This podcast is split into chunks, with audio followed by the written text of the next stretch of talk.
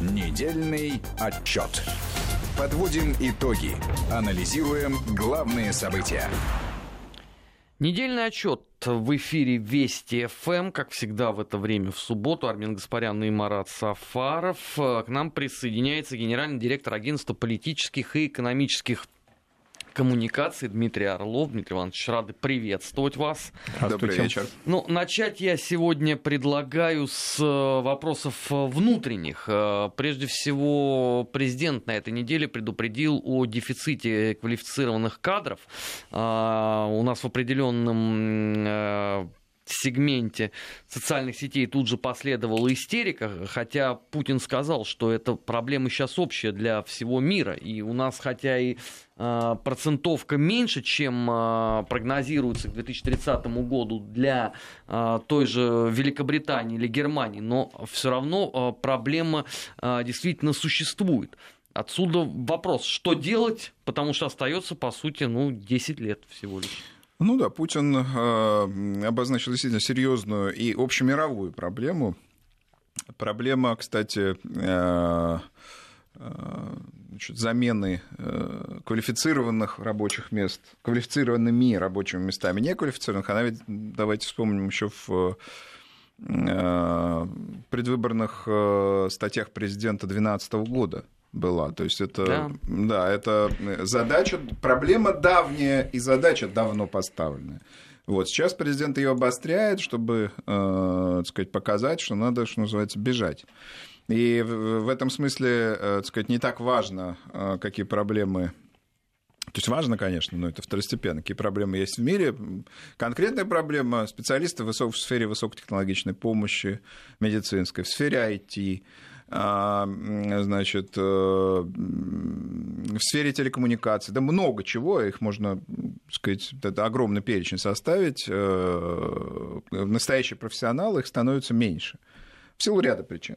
А кадры решают все. А кадры решают все, э, как сказал, так сказать, классик кадрового дела. Я хочу вспомнить, Сталина звали э, товарища по партии товарищ Картотеков. Он возился с карточками, он, значит, э, подбирал, исключал, группировал. Кто-то выступал на митингах, кто-то вел себя довольно активно и бодро, и публично. А Сталин действовал таким образом, и политическую власть, между прочим, получил в итоге... такой Да, советский. получил именно он. Так вот, кадры, конечно, решают все, и э, в экономике, которая сейчас формируется, экономике знаний, экономике компетенций, человеческий капитал — это главное. Что ответят так сказать, политический класс, которому Путин этот претензию, эту претензию предъявляет. Пока нечего ему ответить, и э, несмотря на то, что задача эта поставлена 7 лет назад, в общем-то, 7 лет назад, что она актуализирована и в ходе президентской избирательной кампании 2018 года, Путин тоже об этом, 18-18, Путин тоже об этом говорил. Вот, ну, что называется, ВОЗ э, практически и ныне там. В таких сферах, как медицина, здравоохранения, тут э, это приобретает критическое значение. Хотя, в общем, и новые центры открываются медицинские, и высокотехнологичные. Есть. есть нацпроект, есть большие деньги, но, видите, дефицит кадров, и президент эту проблему подчеркивает. А может быть, э, стоит политическим партиям, что называется, обратить пристальное внимание на этот ну, вопрос? Ну, партии обращаются и обращают внимание, и, так сказать, Единая Россия в первую очередь, как правящая да, партия должна стимулировать. Постоянно идее. говорит о, значит, об этом. Есть и тревоги, скажем так, стороны оппозиции. Компартия много лет говорит о том, что значит, происходит э, там деквалификация, проблемы с компетенциями. Надо сказать, это одно из Э, вообще, Геннадий Зюганов и многие другие лидеры, но прежде всего сам Зюганов, он напоминает органчик. У него, так сказать... По Салтыкову-Щедрину? Щедрина, Салтыкова-Щедрина, да. Значит, у него постоянный набор э, значит, тех или иных тезисов, они иногда... Это, это даже вызывает у многих улыбку, потому что он, в общем, не меняется годами, такой имеет... Ну да, я помню, как Постоянный он... и малоубедительный характер. Но вот тема деквалификации, тема проблемы с э, квалифицированными специалистами, она в, вот в этом арсенале претензий Компартии а, и в арсенале предложений Компартии давно, а, так сказать, присутствует. Э, ну, возможно, да, здесь нужно какие-то, э, значит, э, смотреть и предложения, так сказать, оппозиционных сил. Хотя, Они надо сказать, есть? что... Вот да, вот в этом вся и проблема. То есть они либо основываются на советском опыте, который откровенно устарел, либо значит, назывном, назывной характер имеют. То есть, на мой взгляд, руководство страны, да даже и большинство в парламенте, между прочим, оно открыто для диалога и для, так сказать, конструктивных и адекватных предложений. Вопрос в том, что предложения эти, увы, э, не поступают, потому что для экспертной базы, экспертной среды, которая близка к оппозиционным партиям, характерна все та же деквалификация, между прочим. То есть ну, они самые жертвы этого процесса. Ну, естественно, все мы жертвы этого процесса. Ну тогда что это получается замкнутый круг, из которого нельзя выйти? Ну, из всего можно выйти. И, значит, э, значит э, какие-то должны быть программы в сфере образовательные, форсированные, что, что какие-то меры, которые в том числе, возможно, предпринимались в ту эпоху, когда кадры откровенно решали все. А вот... Система ускоренного образования в тех э, сферах, где государство в этом откровенно заинтересовано. Есть, есть набор мер, который может быть задействован и должен быть задействован. Дальше уже вопрос, так сказать, к э, тому же, э, значит, Министерству здравоохранения, например, если мы говорим о медицинских кадрах, ну, естественно, к Министерству просвещения. А, многие ведь э, говорят о том, что как бы перефразируя Булгакова, что тут думать? А, верните целиком и полностью советский опыт, поставьте его сейчас. У нас же даже вот есть э, целый ряд деятелей, которые бегают по разного рода э, платформам и площадкам и говорят, вот Сталину потребовалось 10 лет, что вам мешает? Вот Путин ну, да. обозначил 10 лет. Ну, Возвращайте целиком и полностью сталинское наследие, и будет вам счастье. Э, счастья не будет. Прежде всего, э, э, российский бюджет меньше советского в несколько раз в сопоставимых ценах. Это раз. По поводу денег, ресурсов, возможностей. Это первое. Второе. Экономика и вообще общество и, и государство стало намного более сложным.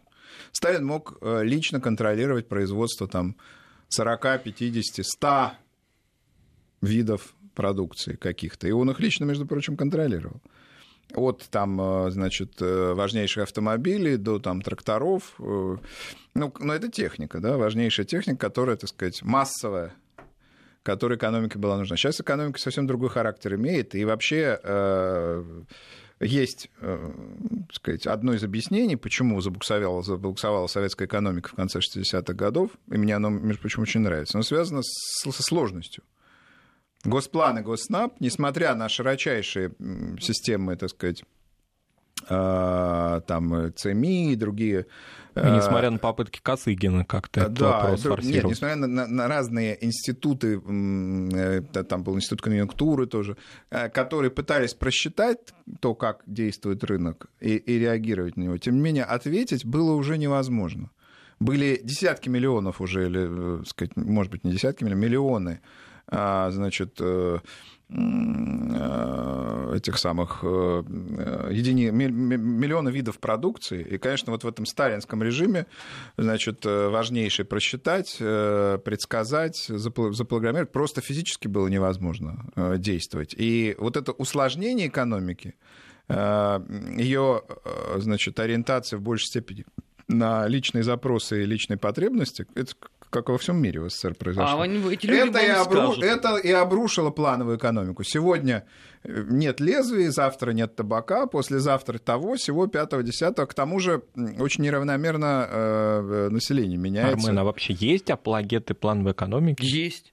И полно. Нет, плановой экономики, прежде всего, это, так сказать, коммунистическая партия. И потом, что значит плановое? Есть индикативное планирование, оно и у нас осуществляется, так сказать. Э, ну, видимо, эти защитники, да. а они есть, прямо есть вот А есть директивное, да, да, в следующей пятилетке выпустить да. такое-то количество, для этого, так сказать, мобилизовать такие-то фонды. Ну, это нереально, конечно, все история, никто сейчас так не делает. Я имею в виду директивное планирование, это Э, пожалуй, э, удел, наверное, только вообще Северной Кореи, даже э, значит, не отказавшийся от социалистического выбора Китай, Куба там и другие страны к директивному планированию в том виде, в каком это было э, значит, э, распространено в советское время, да, не, не прибегают. Индикативное планирование той или иной степени, так сказать, там, интенсивности, зависимости от госресурсов и так далее, оно применяется во многих а, странах. Ну, ну так вот, и, значит, экономика стала сложной, дать ответ на эти запросы она, а, так сказать, не могла. Рыночная экономика, а, западная, условно, она была намного более гибкой в этом смысле. Именно вот, вот, вот мы наблюдаем, она, так сказать, сохраняется до сих пор, с известными, так сказать, проблемами и кризисами, которые тоже заметны, между прочим, очень сильно. Вот. А, значит, э, советская плановая, она, так сказать, просто обрушилась. И, э, конечно, там были, так сказать, э, там в опрушении Советской империи, да, Советского Союза. Были действия откровенно там враждебные, были действия, так сказать, западных игроков, которые противоречили нашим интересам. Но по преимуществу система это обрушилась потому, что она была неэффективна. И на вызовы сказать, реагировать не могла. Тут, так сказать, ничего не поделаешь. Поэтому а, нельзя туда вернуться. Можно, как, как говорил когда-то сказать, э, классик да, политики, можно сожалеть э, о парусном флоте, о прекрасных экипажах, ездящих по улицам, а, значит, о свечах, о балах при свечах, да, но вернуть ничего этого, а, значит, мы не, уже не можем. Мы не, не можем мы вернуть э, Советский Союз по, э, так сказать, э, ряду причин и обстоятельств, да и вообще смотреть в прошлое — это вести себя неадекватно, нерационально. Смотреть надо в будущее, а будущее у нас все таки есть. Что там говорить? Оно есть. Вот.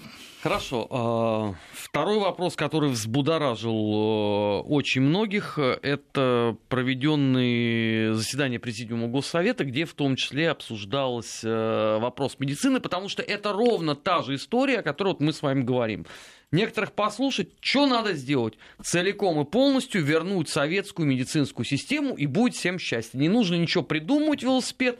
Вот верните все, как было в 1991 году. Ну, в 91 году она уже не была э, идеальной. В 86-м. Да. Советская система тоже опиралась на совсем другие ресурсы и на другую степень их концентрации, скажем так. Э, ну, некоторые вещи людям кажутся вечно существовавшими, хотя хочу напомнить, э, скорая помощь в том виде, как в, котором, в котором она существовала э, значит, в 70-е 80-е годы, она только в 60-е была, была введена. До этого была неотложная, которая тоже действовала с некоторыми ограничениями. А, не нужно думать, что это все было прям со сталинских времен. В сталинские времена, так сказать, не то, что э, значит, э, скорой медицинской помощи, там, значит, э, людям жить было негде, большинству абсолютному.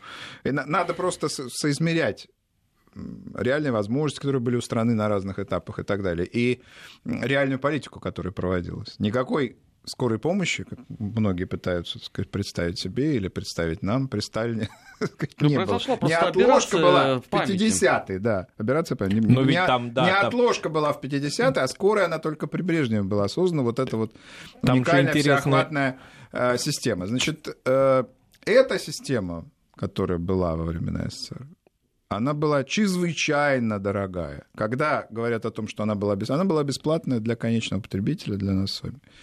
Для бюджета она, собственно, потребляла колоссальное количество ресурсов в конце 60-х, начале 70-х годов. А, отчасти это было оправдано, отчасти эти ресурсы, э, так сказать, в значительной части э, расходовались неадекватно, когда, так сказать, там Койки эти не заполнялись, пустые стояли, это известно. Вот. Но в любом случае э, просто копировать огромную систему сказать, в стране меньшего масштаба, Российской Федерации меньшего масштаба, меньших возможностей, в том числе финансовых, и других потребностей просто невозможно. Поэтому надо исходить из того, что реально мы можем сделать в том же, так сказать, первичном звене здравоохранения, о чем и говорилось э, на э, заседании Госсовета. И, э, так сказать, ну, все мы знаем, про 12,5 минут прием значит, в московских клиниках достаточно качественных, да, но тем не менее, что можно выяснить за 12,5 минут? Значит, вот это вопрос. Вопрос, который задают люди, задают постоянно, задают в ходе различных социологических исследований, не только социологических. Кто на него должен ответить, ответ, отвечать? Отвечать на него должна власть и, значит, отвечать убедительно. Как должно изменяться количество врачей, которых там откровенно недостаточно. Каким образом фельдшерско-акушерские пункты могут заменять или замещать э, выходящие откровенно из строя, так сказать, больницы, часть из которых, которая была построена еще при государе Александре Третьем. Понимаете, и после этого э, не слишком масштабные а, там были изменения в некоторой части, подчеркиваю, этих э, лечебных э, учреждений. Естественно, мы не будем говорить, что там у нас вся, вся значит, э, вся наша медицина, она, значит, вот при Александре Третьем построена, с тех пор изменений не претерпела. Это ложь, конечно, неправда.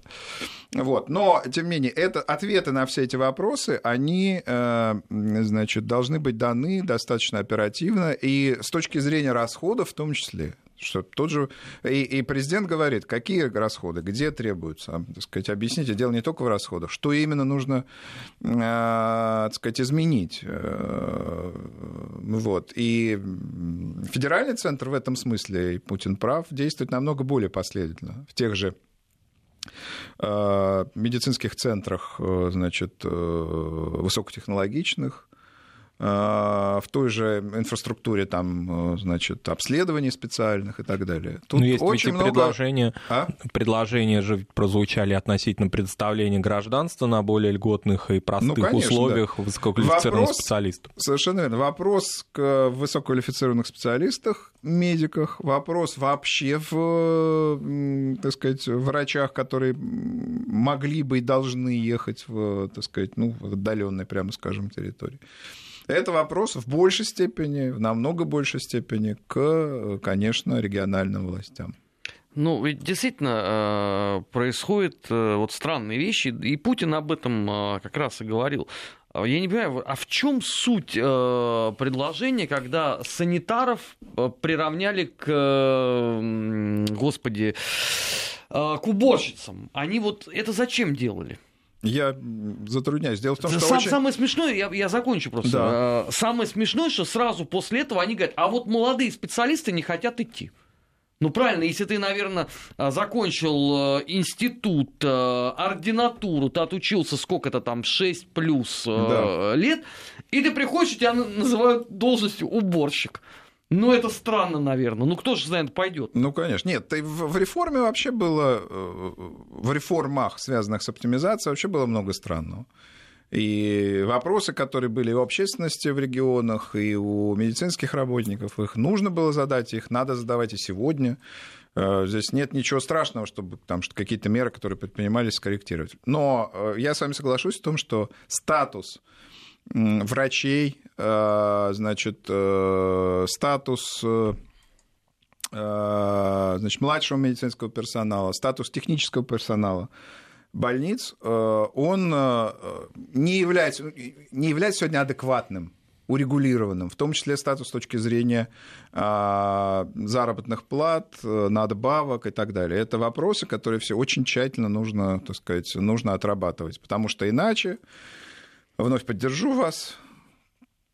Какие мотивы у молодого врача идти работать в больницу или поликлинику, если, так сказать, он по, по значит, своим возможностям, там, тарифным в том числе, грубо говоря, получает зарплату ту же, что и э, там, младший медицинский персонал или даже технические работники поликлиники. Конечно, это вопрос, который требует незамедлительного, ну, в горизонте там, года-двух ответа. А есть эти год-два, или мы уже отстаем шибко, а. чтобы ждать еще? Ну, в любом случае, если речь идет о изменении тарифной э, сетки там, в общенациональных масштабах, это не, не, не сделаешь одномоментно. Здесь требуется значительное время на разработку этих мер. А только ли тарифная сетка здесь? Нет, я говорю, например, тарифная сетка. Нет, конечно, не только. И э, сказать, на самом деле вопросы... Люди задают вопросы как раз по организации медицинской помощи. Им тарифная сетка врачей, естественно, э, значит, мало их интересует. Их интересует, значит, почему короткий прием, почему надо записываться к специалистам там за несколько недель, почему, там, э, почему физически так мало услуг.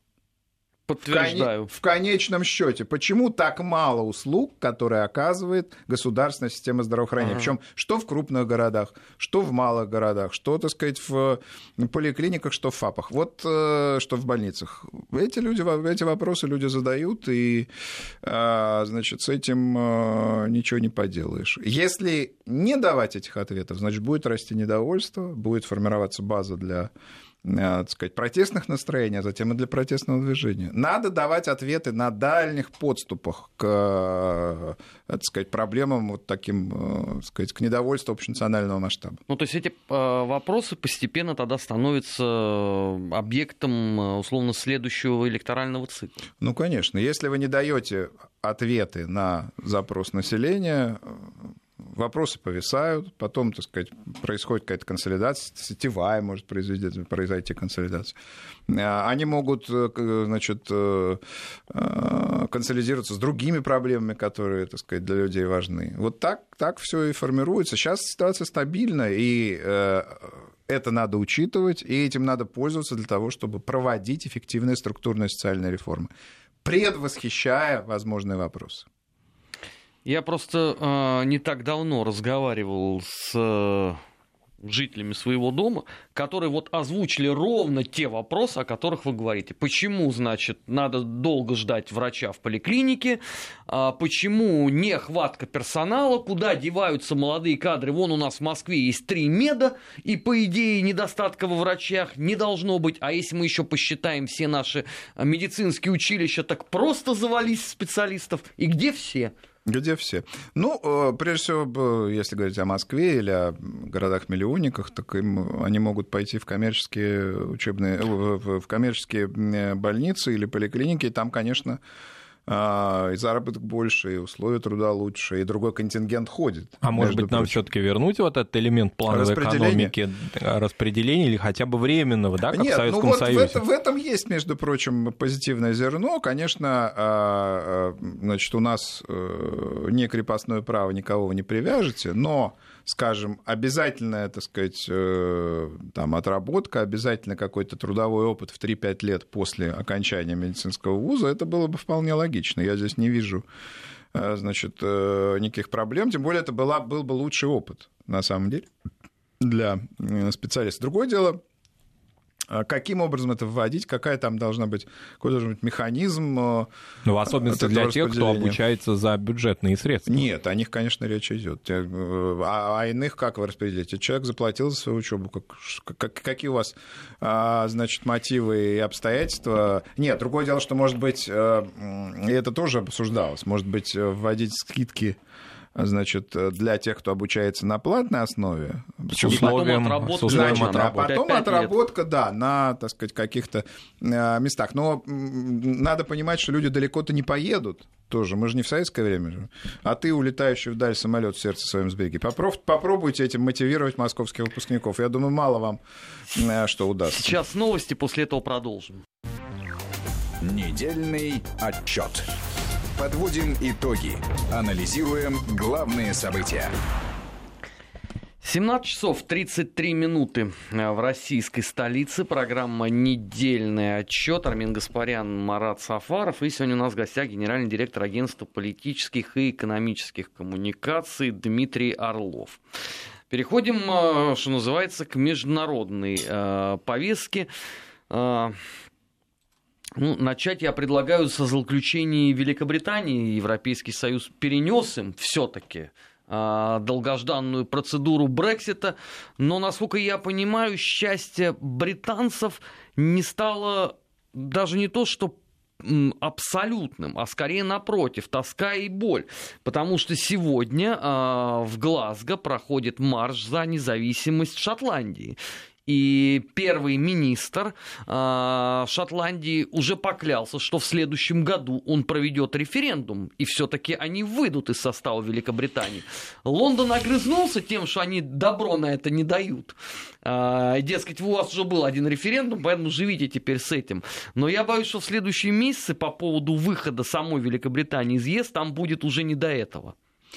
Ну, безусловно, Брекзит, он обострил значит, всяческие сепаратистские тренды и в Шотландии, в Северной Ирландии мы уже обсуждали. Так сказать, это неудивительно, так сказать, перед элитой той же Шотландии стоит, так сказать, пример Каталонии, которая ну, сказать, достаточно жестко выступает и руководство, и бизнес-элита, и элита в целом, и население э, за выход, и, надо сказать, безуспешно из, э, пока э, из Испании. Вот.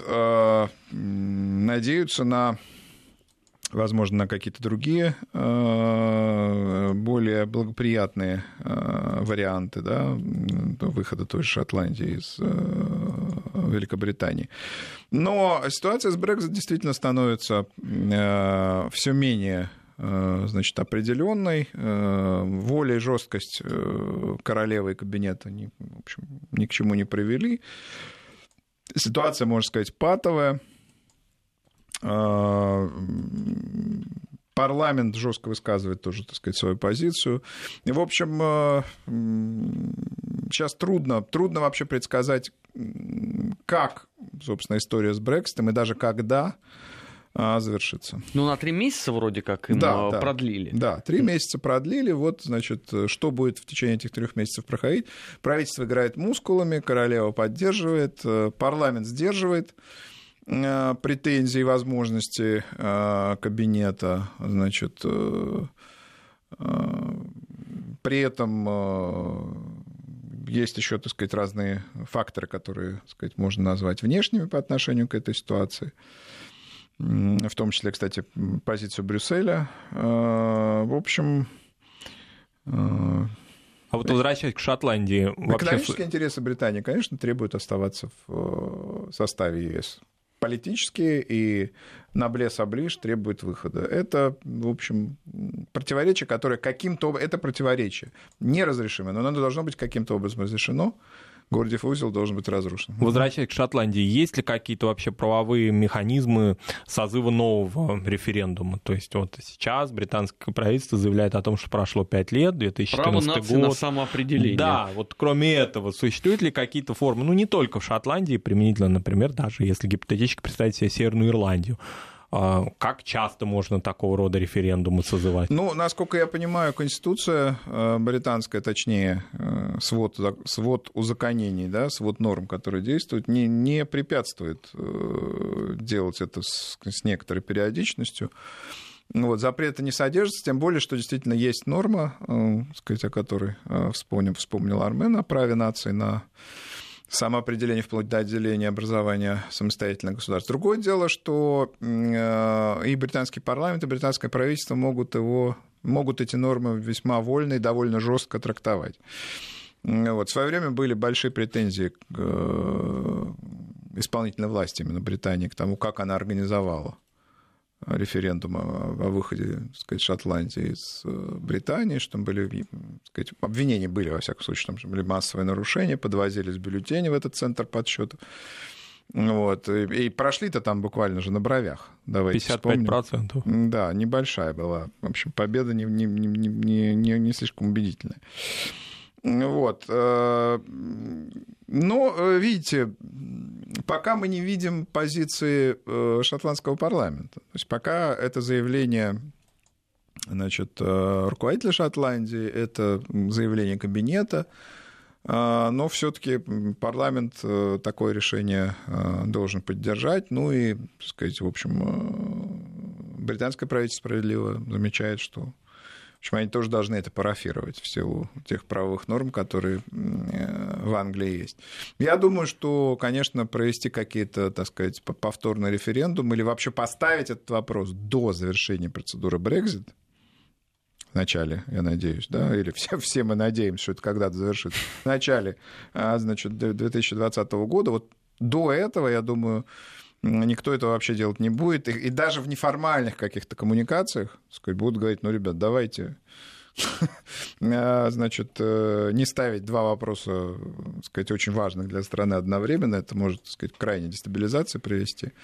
Вот, так что мой прогноз до начала 2020 года, при условии, что, что вопрос о Брекзите тогда будет разрешен, да, вот, до начала 2020 года в практическую повестку, в, плоскость практической политики вопрос о возможном вы, ну, о повторном референдуме, о выходе Шотландии из состава Британии даже не встанет, даже в повестку. У любого э, события международной повестки сегодняшней есть общий знаменатель. Э, все, что где-то происходит, это в любом случае рука Москвы.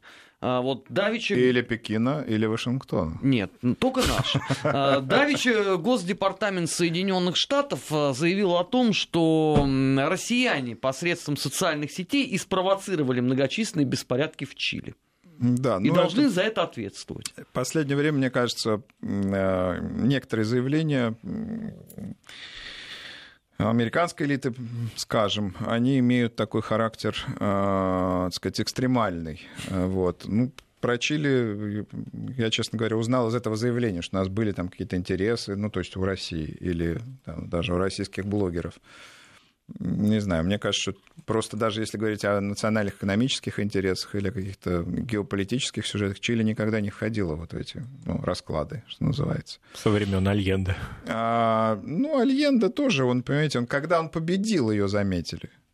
Чили заметили в Москве, когда Альенда победил, когда он выступил с этой социальной, надо сказать, чудовищной по объемам расходов и степени адекватности программы которая обрушила, собственно, довольно спокойную страну. Я имею в виду дефициты там и, и, и много чего еще, буквально за там считанные месяцы.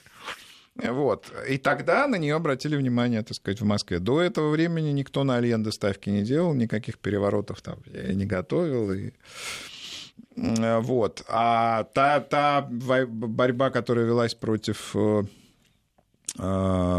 значит, э, Пиночета, ну, она, так сказать, ее многие поддерживали, была, она была весьма ограниченной по характеру, потому что режим был очень жестким, и вряд ли можно сказать, что Советский Союз оказывал, ну, кроме внешнего давления, что он оказывал какое- какое-то значит, воздействие на ситуацию внутри страны. Ну, Сейчас такое мне... идеологическое. Идеологическое, да, да, да. Ну, поддерживалась Компартия Чили, там, Карвалан, понятно.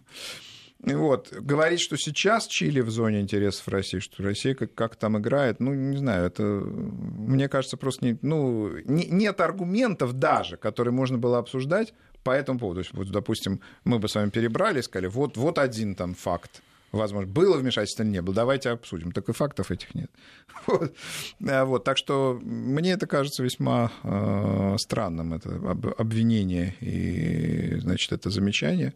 Но, надо сказать, вот и позиция, между прочим, Трампа по выходу из э, Сирии тоже была забавная. Давайте, может, не очень продуманная, просто он сказал, а вот мы выйдем, вот, вот Россия же, там, Советский Союз, они же увязли в Афганистане, а вот мы выйдем, значит, из э, Сирии. Ну так Обама тоже самое говорил по поводу Афганистана. Да, вот Обама Советский. Союз здесь увяз, а говорил он, идя на первый президентский а курс, а мы да, уйдем. Да, да. И потом, так сказать, этим войскам начали, ну, я имею в виду в Сирии, начали бросать в спину помидоры или что там там еще бросали. Нельзя, нельзя, никогда нельзя показывать на Востоке спину. Я думаю, вам это а, даже известно, и, так сказать, понимание этого существует в большей степени, чем чем у меня, например. Нельзя на Востоке показывать спину. Вот э, американцы показали, это им еще очень сильно а, аукнется. А, параллельно ведь э, сам Трамп получил э, старт процедуры импичмента против себя любимого. Да, это правда. В исполнении то, что, демократов. Да, то, что казалось совершеннейшим сюром, потому что ну, к нему можно, ему можно задавать массу вопросов по проводимой политике, как внутренней и внешней. Человек, он экстравагантный, э, временами неадекватный, но ведь не, импичмент — это совсем другое дело, да? Вот. Но, тем не менее, процесс пошел. Честно говоря, меня это шокирует и кажется ну, просто э, далек от адекватности э, процедурой. В ситуации, которая совершенно не напоминает э, там, времена Никсона и Утергейта, когда была ясная, очевидная история, связанная, так сказать, там, с нарушением закона, вмешательством в избирательный процесс. Вот ничего подобного даже рядом, так сказать, сейчас нет, но, тем не менее, против президента Ну, даже Штатов. в правовом смысле ситуации с Клинтоном в 90-е годы, да, подготовки к этому тоже абсолютно не схожи с современной, потому что ну, никто да. не клялся. Ну, Клинтон все таки это смешно. Ну да, он на, по, по большому счету. То есть они, понимаете, по степени, можно так сказать, вы правы, да, по степени адекватности и обоснованности претензий, э, значит, они становятся все... Ну, там ме... были правовые хотя бы Все менее и да. все менее адекватные обоснованные. Да, ну согласен, он, там сказать, солгал под присягой, но по поводу чего? Слушайте, ну, так сказать, да, адюльтер там, да, но, но делать из этого... Сейчас это вообще, выс, на мой взгляд, просто высосано из пальца, и Значит, э, э, большинство населения, кстати, Соединенных Штатов именно так это воспринимает. Они не понимают, что происходит. Но перспективы есть у запущенной процедуры? А перспективы, как выясняется, есть. И, значит, об этом говорят многие эксперты э, американские, в том числе право, по сказать, правовой системе. Демократы же, они известные законники. Они любят сказать, чтобы, э, значит, все было по закону. И, кстати, в своих преследованиях Трампа, например, в сфере налогов, они ведь уже добились того, что, значит, он э, прописку меняет, да, из, так сказать, уходит из Нью-Йорка, э, значит, в, в, во Флориду. Вот. А теперь, значит, вот э, и процедура импичмента. Э, мы смеемся, нам кажется, так сказать, неадекватными эти претензии по вмешательству и так далее. Но вот аргументы все накапливаются. Сказать, демократия копает, ну, я имею в виду Демократическая, Демократическая партия. партия, да, копает под, под Трампа, и вот угрозы, наконец, становятся становятся реальными. Но, надо сказать, они очень жестко настроены сегодня, демократическая элита, в том числе Пелоси, лидер Э, демократического большинства в э, значит, Палате представителей, потому что до этого был очень серьезный накат на Байдена, э, сказать, вот этот так сказать, украинский сюжет, и они готовы, дают так сказать, ответ, наносят ответный удар, и он может быть довольно жесткий. Но очень печально, кстати, что американская политическая система публично становится вот такой основанной на, значит, ее повестка становится основанной на скандалах. Что был скандал с Байденом, и это скандал, очевидно. Зато у них будут нескучные выборы в следующем году, президентские.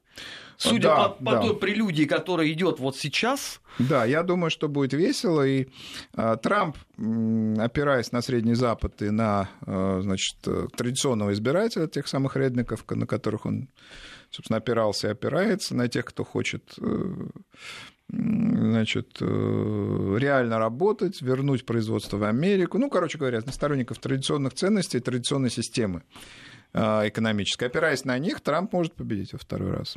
Осознавая это, э, демократы, в общем, ищут любые аргументы, в том числе такие, которые обсуждались на этой неделе.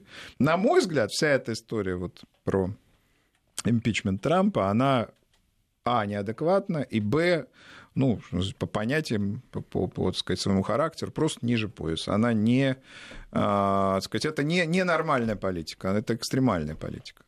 Но там ведь э, в том числе обозначены э, претензии. А, там надо расследовать э, в том числе деятельность Трампа по отношению к Украине. Да. И с этой точки зрения тогда печальна судьба Киева, потому что он в любом случае попадает под раздачу. Как бы там что ни завершилось. Ну, конечно. Вот, значит, э, э, будет, будут задаваться вопросы. Почему Зеленский там пошел на определенные соглашения, почему он, так сказать, там, на формулу Штайнмайера согласился. И вот э, мое предположение, сейчас скажут, это, это администрация Трампа, значит, склонила, заставила. Хотя э, аргументов-то нет по этому поводу. Но они будут найдены, они будут найдены, эти аргументы. Это все, так сказать, очень печально. И, кстати, напоминает, вот, если о недавних говорить аналогиях, напоминает поиск, значит, русского следа, который сколько длился? Почти два, два с половиной года. Комиссия Мюллера? Да. да. И, собственно, закончился ничем, ничем закончился. А ничем ли? Сейчас есть шанс взять реванш. Ну что, по, по, как, как, как с э, шотландским референдумом по, по второму ну, а почему разу? нет? Ну почему нет? Ну, не знаю. Мне кажется, что история-то была закрыта, и там были очень такие жесткие заявления в финале, э, скажем так, э, бившая тогда по репутации организаторов э, этого процесса, мне кажется, второй раз все-таки в одну и ту же реку войти достаточно сложно. А возвращаясь к предвыборной кампании в США, есть ли какие-то в среде демократов новые кандидаты? Хотя бы для обсуждений пока вот после Соросовского заявления об Элизабет Уоррен, как-то вообще вот какая-то э, иерархия этих кандидатов, она начинает э, Нет, Уоррен, Уоррен, так сказать, бодрая, так сказать, энергичная, вот. но мне все-таки кажется, что Байден остается э, кандидатом приоритетным. Несмотря на скандалы. Несмотря на скандалы, он э, представитель традиционной элиты, и он, э, в принципе, при некоторых условиях выигрышно оттеняет, конечно, Трампа, при том, что находится с ним в одной весовой категории, то есть, так сказать, возрастные Возрастной. политики, хорошо известные, э, вот, э, седые, к тому же. Вот. Но вот это, так сказать, благородство и принадлежность к старой американской элите, к элите вот такой, э, значит, респектабельный, консервативный. К эстеблишменту, да, да, да. Вот это позволит, это в некотором смысле ответ на эту, значит, волну анти, антиэстеблишментных э, настроений, которая, видимо, уже завершается содержательно. Э, вот. Это такая контрреформация против реформации. Вот. И э, здесь нужна фигура вот, либо Байден, либо что-то, так сказать, аналогичное Байдену. Мне не кажется, что сказать, какой-то другой образ здесь э, будет убедительным. Ну, именно в контексте того, что э, есть запрос именно на такого деятеля. На такого деятеля. То есть не, не Уоррен, не а, жена бывшего президента, ни, так сказать... Это Мишель Обама? Ты? Да, Мишель Обама, ни какие-то, так сказать, игроки еще вот такого рода. То есть что-то оригинальное с точки зрения... На мой взгляд, меньш... они не будут считаны просто избирателями. Меньшинств различных расовых, это не может быть сейчас. Ну, видите, мне кажется, представитель меньшинств в нынешних условиях останется представителем меньшинства. Вокруг него не сплотится большинство. Но, может быть, им нужен какой-нибудь свой Зеленский? Отыскать кого-нибудь в Голливуде из э, комиков э, в жанре стендапа и воспроизвести. Или на телевидении. Или на телевидении, да. Это можно сделать, да. Но время весьма ограничено. Ну, так у Зеленского этого. вообще был, э, извините, три с половиной месяца на все про все. Ну, так перефразируя почему Украина не США.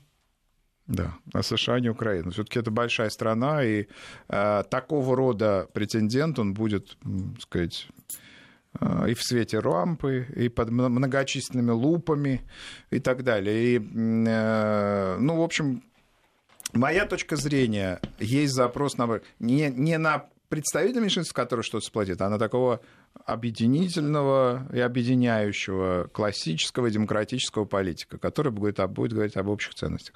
Пока под на эту роль, э, да, и который побьет, собственно, рядом будучи рядом, который побьет Трампа, который очень... Он и был-то крупный, да, ну, во всех смыслах предприниматель, там, политик, так он крупный политик. И здесь рядом должен быть тоже такой же крупный игрок. Пока а... крупнее Байдена никого я не вижу. А потянет ли Байден это?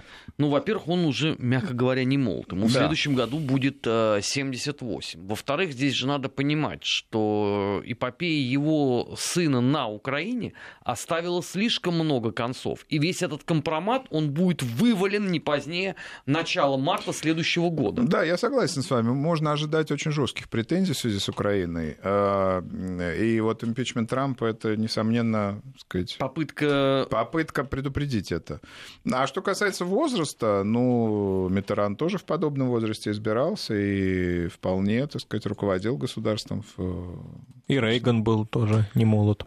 Да, только Рейган и Митеран при этом не говорили в отношении России, что вам надо омолаживать политику, у вас слишком э, пожилой лидер.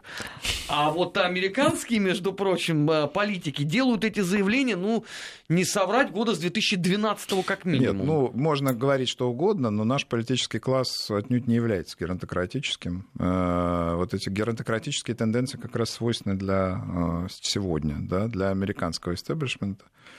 Вот, причем обновление это коснулось многих, так сказать, стран, и Франции той же, э, значит, и э, Германии.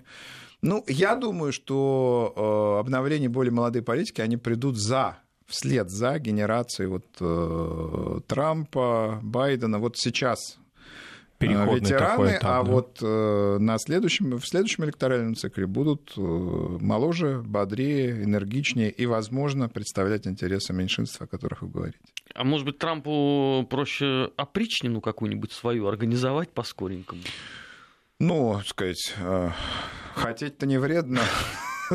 Нет, я думаю, что, значит, политическая поддержка и вообще поле политическое, на котором действует президент Соединенных Штатов, оно постоянно сжимается, в том числе в силу давления демократов. И э, для того, чтобы перейти в наступление, э, ему нужно предъявить и серьезные новые какие-то, так сказать, э, какую-то новую программу серьезную, во-первых, и играть очень сильно на лично негативном для Байдена поле, ну, вот то, что вы говорите по Украине. Когда это будет, сейчас действительно или весной, продержатся ли они до весны?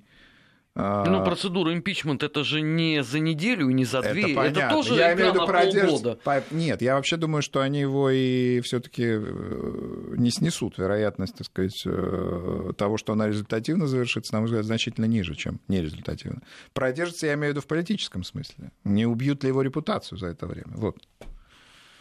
Тем более, Но учитывая... если он до этого продержался вполне себе под таким вот обстрелом э, из э, CNN, например, то что ему сейчас эта комиссия по импичменту? Ну, как вам сказать, вы, э, Армен, оптимист. Вот. Посмотрим, так сказать, как это реально будет. Я считаю, что та политическая кампания, которую инициирует сейчас Демократическая партия, она очень серьезная и очень жесткая, и она может нанести э, репутации президента Соединенных Штатов непоправимый ущерб. И опять будет подключать медиа, как всегда. Да, конечно. Ну, CNN уже отрабатывает. CNN, конечно, CNN в теме, да. И не только они. Кстати, еще и соцсети американские подключились. Твиттер э, уже объявил о том, что он запрещает политическую рекламу с 2020 года, ну, уничтожая электоральные перспективы Дональда Фредовича тем да, самым. Да. А, Дмитрий Иванович, спасибо огромное, спасибо что вам. вы пришли спасибо. к нам сегодня. В программе «Недельный отчет» у нас в гостях был генеральный директор агентства политических и экономических коммуникаций Дмитрий Орлов. А, впереди вас ждет выпуск новостей. Сразу после этого программа «Бывший». Будем подводить итоги недели на постсоветском пространстве. Как всегда, с нами будет Алексей Мартынов. Не переключайтесь. На Вести ФМ всегда интересно. Недельный отчет. Подводим итоги. Анализируем главные события.